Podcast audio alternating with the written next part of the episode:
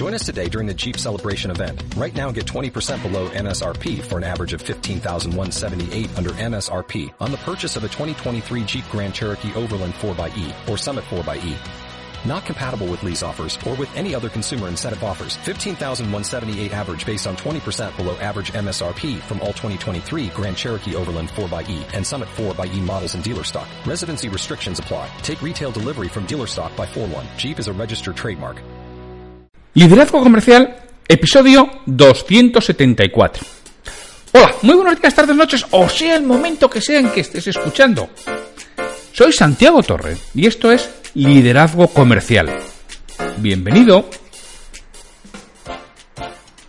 Ya sabes que antes de empezar a contarte tenemos el CTA, el Call to Action, en el que te recuerdo que trabajo con responsables de ventas y propietarios de empresa para que sus equipos comerciales consigan vender más y mejor con los mismos recursos.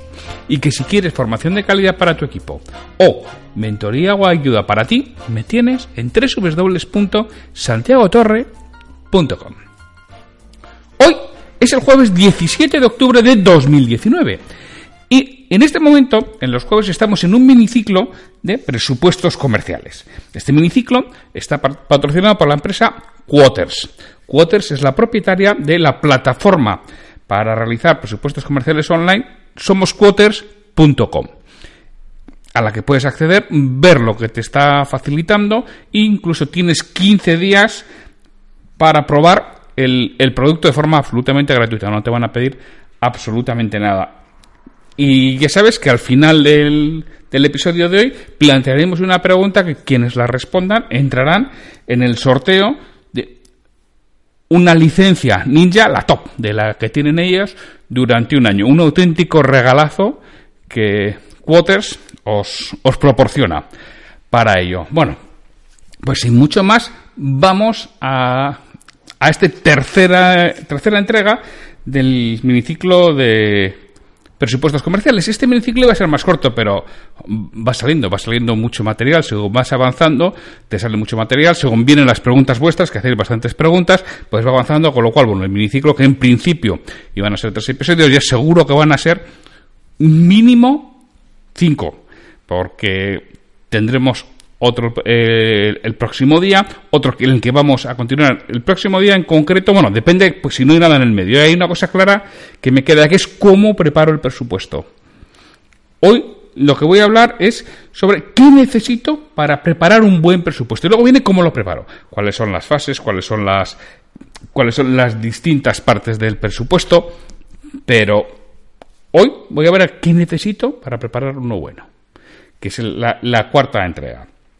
Entonces, para preparar un buen presupuesto, necesito fundamentalmente información. Si no, será al azar. Y dice, no, no, si es que yo los presento todos igual. Macho, pues vas a perder muchos. O sea, a no ser que seas el Madrid o el Barcelona, que los, los, los entrenadores del Madrid y Barcelona dicen, no, no, yo siempre juego igual. Que el contrario se adapte a mí. Lo que es cierto, a medias. Pues claro, cuando juegan con alguien inferior a alguien, sí, pero cuando juegan con alguien de su categoría ya no es así. Pero bueno, pero a no ser que seas el Madrid o el Barcelona, como prepares los presupuestos siempre igual, te aseguro que baja muchísimo tus probabilidades de éxito, tu tasa de conversión que hablábamos la semana pasada. Entonces, si quieres mejorar tu tasa de conversión, además de hacer un buen análisis, una consultoría tanto interna como externa sobre cómo presupuestas, qué presupuestas, de qué manera lo haces, cuál es el proceso, aparte de todo eso, necesitas adaptarte a la persona, a la empresa a la que tienes delante. No puedes decir, no, yo soy así. Bueno, pues adáptate. Entonces, dentro de lo que se necesita para conocer qué es, para preparar un buen presupuesto, dijéramos la teoría más antigua que yo conozco, no sé si será la primera o habrá otras, es la técnica del BANT. Esta técnica del BANT, que ahora os voy a contar, la utilizó por primera vez IBM, allá por los años 60, 70, y le dio un resultado extraordinario. ¿no? ha sido muy utilizado y es muy utilizada sobre todo en consultoría, por las consultoras y bueno, por, realmente por todo el que hace venta consultiva es muy empleada esta técnica de, del band. ¿Qué es la técnica del band? Bueno, pues la técnica del band es tener claro cuatro, cuatro aspectos. ¿Qué es? Es, en inglés lo, lo, que significa band. Es budget, authority, need and time frame. Es decir, el budget. Saber si tienen o no un presupuesto asignado la authority, ¿quién tiene la autoridad para hacer la compra? El need, ¿qué necesidad hay que responder? Y, el time frame, ¿cuál es el plazo de compra en que van a ejecutar el proyecto? Eso es lo que necesitas saber y eso es, tienes que tener una serie de preguntas preparadas para irlo, poderlo responder, para de estas formas mejorar mucho la presentación de tu presupuesto y, por supuesto, el ratio de conversión, que es lo que queremos con todo esto, porque eso es lo que hará que incrementen nuestras ventas. Bueno, pues esta técnica del BAND, es así, repito, es IBM, la implanta y funciona.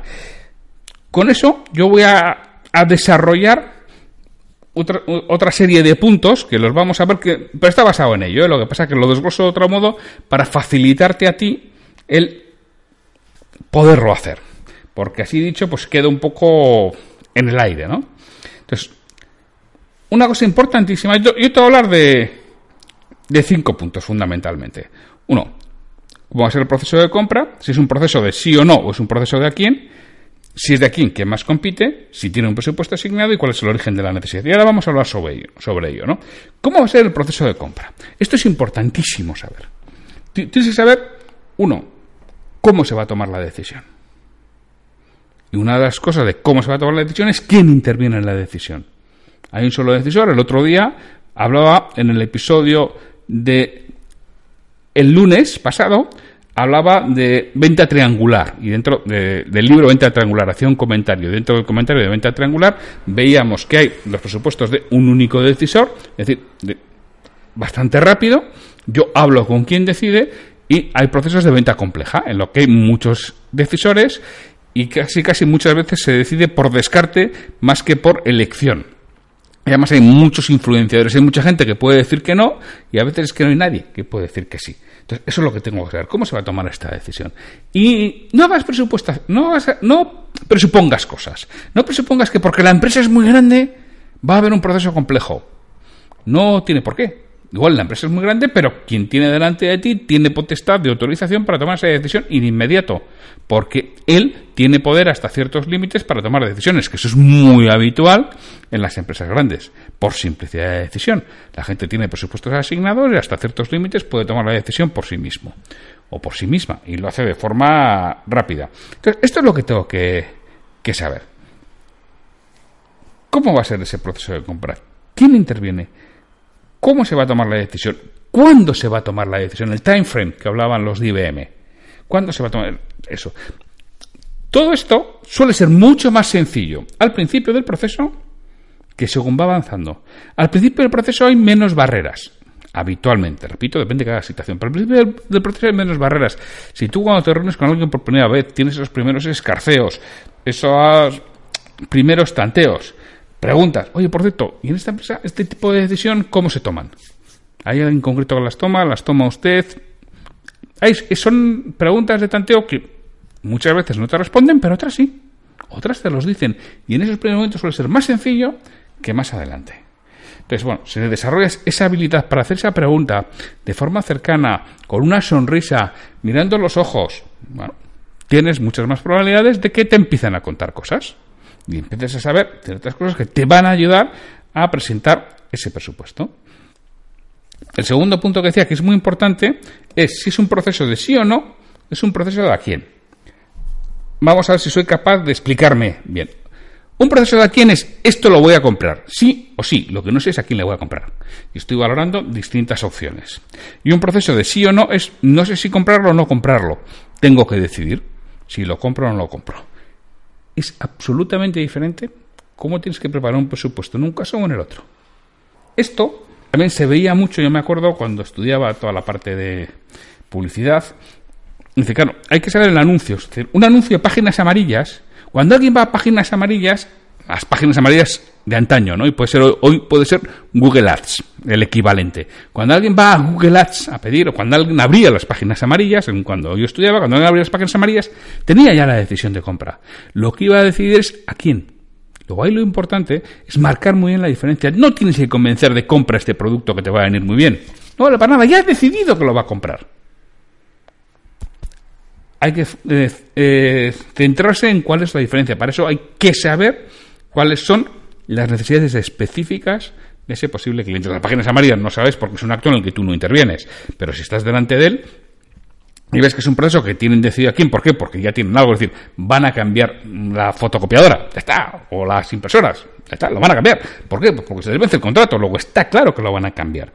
Y hay que decidir a quién van a, quién van a comprar. No es un proceso de sí o no.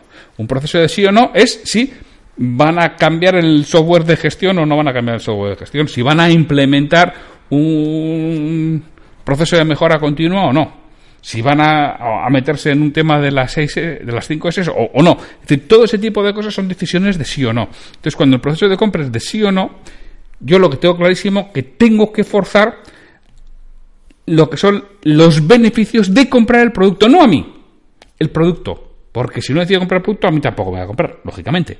Luego me tengo que centrar muchísimo en comprar producto, comprar producto, comprar producto, comprar producto, comprar producto. Beneficios de comprar producto, beneficios de comprar producto, beneficios de comprar producto. Es lo que tengo que hablar. Y luego, ¿qué tengo que hacer? Generar urgencia. Porque si genero urgencia no le voy a dar o le voy a dar menos oportunidades de que consulte a otros. Tengo que hacer una oferta irresistible y además con un motivo de urgencia clarísimos. Ya sabéis que los motivos de urgencia es tiempo, o unidades, fundamentalmente, que es lo que tendrás que, jugar y valorar cómo lo hago en, tiempo u oportunidades para generar esa urgencia y la que la decisión sea rápida una vez que he decidido que sí. Repito, y si es un proceso de a quién, no tiene tanta importancia hablar de los beneficios del producto o del servicio genérico, sino de por qué a mí. Ya ves que es totalmente distinto la presupuestación o dónde voy a poner la fuerza en un caso o en el otro. Claro, si es un proceso de sí, lo voy a comprar y es a quién, hay que saber quién más compite. si es claro que va a ser así, pregúntalo abiertamente, no tengas tanto miedo. ¿Quién más está aquí? ¿Quién más está en el ajo? ¿Qué os han ofertado? Si no hay feeling, no hay feeling. Pero si hay feeling, intenta averiguarlo. Y no pasa nada porque seas directo. Así como en la parte anterior del proceso del sí o no, es mucho mejor con preguntas indirectas.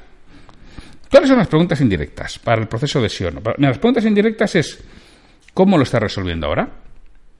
No, pues ahora es que no lo estamos resolviendo. Ahora tenemos un. Estamos hablando de, de, cualquier cosa. No, no, lo estamos resolviendo. Por eso queremos hacer esto. ¿no? Ahora tenemos un problema. ¿vale? No lo están resolviendo. Puede ser un, tema de sí o no. No tienen prisa, tienen que resolverlo. Llevan 30 años sin ello. Pues por dos más no pasa nada. Para él, a ti sí. Así dentro de dos años.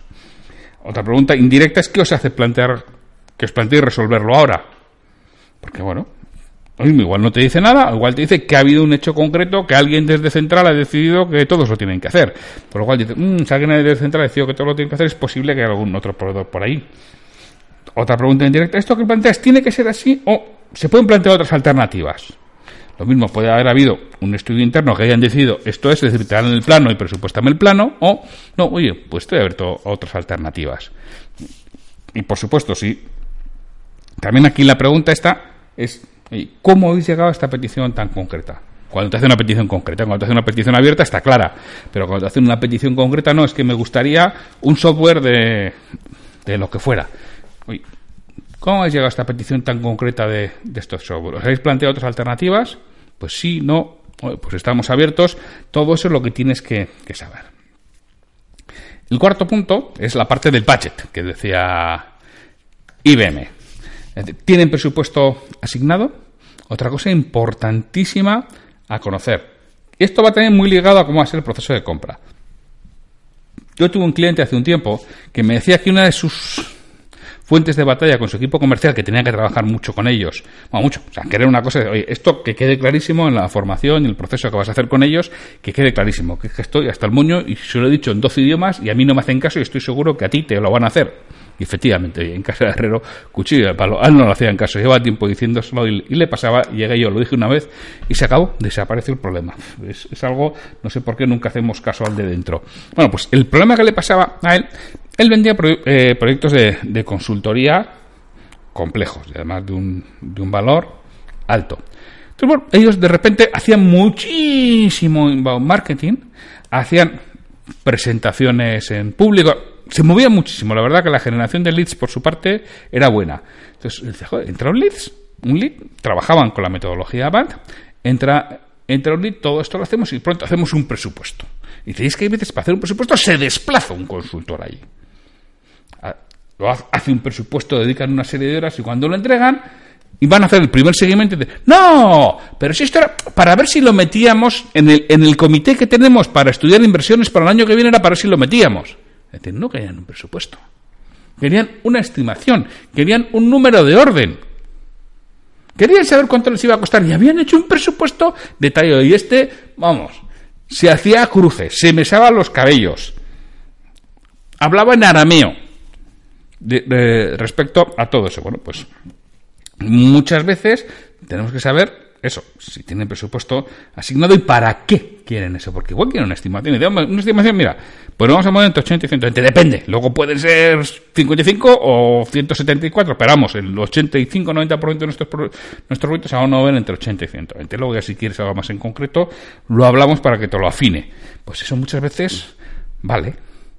Pues lo mismo, porque es que él puede pensar que lo que va a comprar vale 100 y realmente tú no no vas a entrar por debajo de mil, pero es que él tiene un mal concepto, o todo lo contrario, él puede pensar que vale mil porque en su momento valía mil y ahora vale cien. Yo recuerdo una vez, bueno, tuvimos que rehacer una sala de reuniones que teníamos a toda pastilla, porque bueno, iba a haber en nuestras subsidiarias, iba a celebrar el consejo de de dirección, el comité de dirección de la multinacional en la que trabajábamos, y el presidente que no conocía la fábrica, no conocía, no conocía la sala, y a mi jefe dijo, no, esto hay que adecentarlo. Y hubo que nada, en mes y medio reformar toda la sala, que venía el presidente, iba a ver ahí el comité de dirección, y bueno, había que poner yo un proyector, pues no había en ese momento un proyector, y yo me acuerdo en su momento que los precios de los proyectores eran caros, un buen proyector podía valer 1.500, 2.000 euros, y cuando pedí el presupuesto, creo que me ponían de proyector 400 o 500 euros, algo así, algo...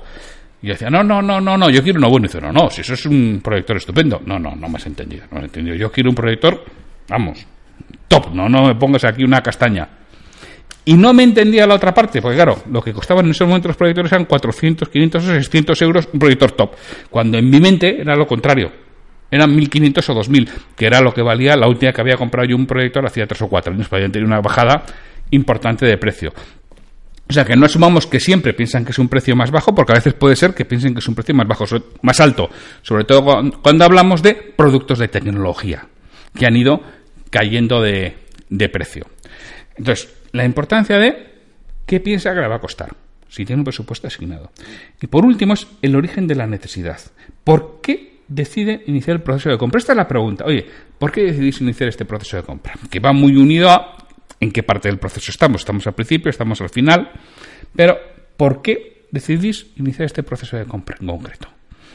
Ahí es donde te va a permitir hablar e hilvanar todos los temas de necesidad. Te va a permitir ver lo que conoce o lo, que no conoce. Te va a permitir saber si tú le puedes aportar un diferencial de valor o no se lo puedes aportar. Aportar un diferencial de valor es cuando lo haces descubrir cosas que no sabía, que puede conseguir con tu producto. Por función, cosas que puede hacer ahora que antes no podía hacer, o por hacer mejor. Está haciendo, pero ahora va a hacer mejor. Más rápido, con más calidad, con más consistencia, con menos errores. Son temas funcionales. Y por supuesto, con ahorro económico. También es posible entrar por ahí. No porque sea más barato comprarte a ti, ¿eh? o porque le ofrezca lo más barato, sino porque por implementar lo que tú le estás ofreciendo va a tener un ahorro económico colateral. Daños en este caso, beneficios colaterales. Bueno, pues esto, todo esto es lo que necesito saber para preparar un buen presupuesto. Os lo repito ¿eh? de forma rápida. ¿Cómo va a ser el proceso de compra? ¿Es un proceso de sí o no? ¿O es un proceso de a quién? Si es de a quién, ¿quién más compite? ¿Tienen presupuesto asignado? ¿Cuál es su estimación de coste aproximada? ¿Eh? El origen de la necesidad. ¿Por qué deciden iniciar el proceso de compra y por qué deciden iniciarlo ahora. Todas estas cosas las necesitas saber para preparar un buen presupuesto. Entonces, ya sabéis que estos episodios están patrocinados por Quoters y su plataforma para hacer presupuestos online somos quoters.com. Y que ellos lo que hacen es sortear entre los que participan en la conversación, sortear una licencia durante un año de Ninja, el, el top que ellos tienen. Entonces, la pregunta para el concurso va a ser, ¿Qué más consideras necesario para preparar un buen presupuesto? Además de lo que te he dicho aquí. Ya sabes que puedes contestarla a través de Twitter. Si lo haces a través de Twitter, cita a Quoters, arroba Quoters, y citan a mí, arroba Santiago Torre, para, oye, que, nos enteremos. Y que abro un hilo en LinkedIn, precisamente con estas preguntas, y también puedes participar respondiendo en LinkedIn. A esta pregunta, ¿qué más, qué más consideras necesario saber para preparar un buen presupuesto? Bueno, pues solo me queda deciros muchas gracias por estar ahí. Y mañana tendremos un nuevo episodio de Liderazgo Comercial y la semana que viene el cuarto episodio de este miniciclo de presupuestos comerciales en el que, bueno, no estoy seguro, en principio mi idea es comentar cómo tiene que ser ese presupuesto, pero es posible que con lo que voy recibiendo entre semana meta otro en el medio. De hecho, si recibo alguna pregunta más y alguna duda, seguramente meto otro episodio. Así que os animo a todo eso que con lo que estáis oyendo os genera duda, dudas. ¿Queréis que amplíe? ¿Os interesa saber más detalle? Pedirlo. Ahora es el momento, como dicen en las películas, habla ahora, calla para siempre. Ahora es el momento de preguntarlo porque ahora es el momento en el que estoy desarrollando el, el miniciclo y el contenido y el valor que intento aportar con ello.